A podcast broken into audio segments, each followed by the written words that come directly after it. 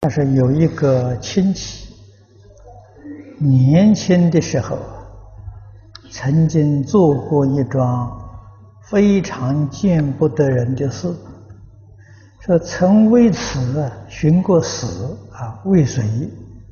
学佛后稍好些，但仍是疑神疑鬼的啊，心里上下不安，总觉得别人在背后。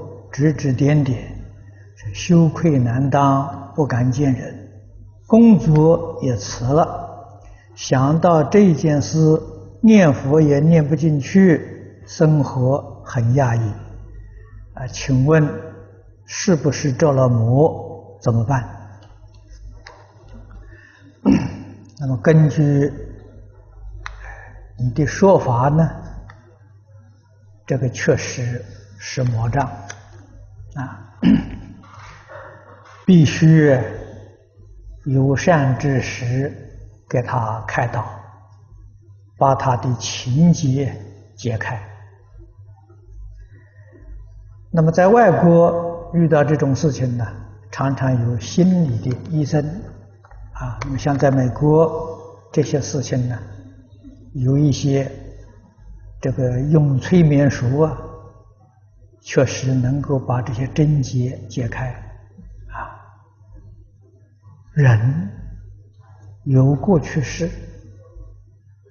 啊，过去今生我们遇到的缘不一样。如果将前后的这些事实都搞清楚、搞明白了，这个情节就能够化解。那么在佛法当然比这些心理医生呢更要高明啊，所讲所说的更透彻，但是要遇不到善知识呢，这就比较上困难啊。佛法极重的罪业，无逆十恶。都可以忏悔。我们在经典上看到，《观无量寿佛经》里面讲的二十世王啊，杀父亲、害母亲，跟提婆达多合作啊，破坏僧团。无逆十恶罪呀都遭全了啊！而提婆达多这个生生陷阿鼻地狱啊！阿舍世王临命终时，至心忏悔，念佛求生净土，结果他往生啊！不但往生，品位也很高。他是上品众生啊，所以这个是很出乎我们意料之外。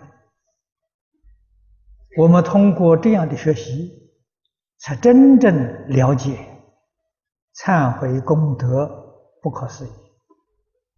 所以，我们对造作一些罪业、罪业的人，甚至于罪业深重的人，决定不敢轻视。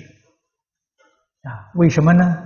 说不定他临终忏悔、念佛往生，品位在我们之上，啊，非常有可能。啊，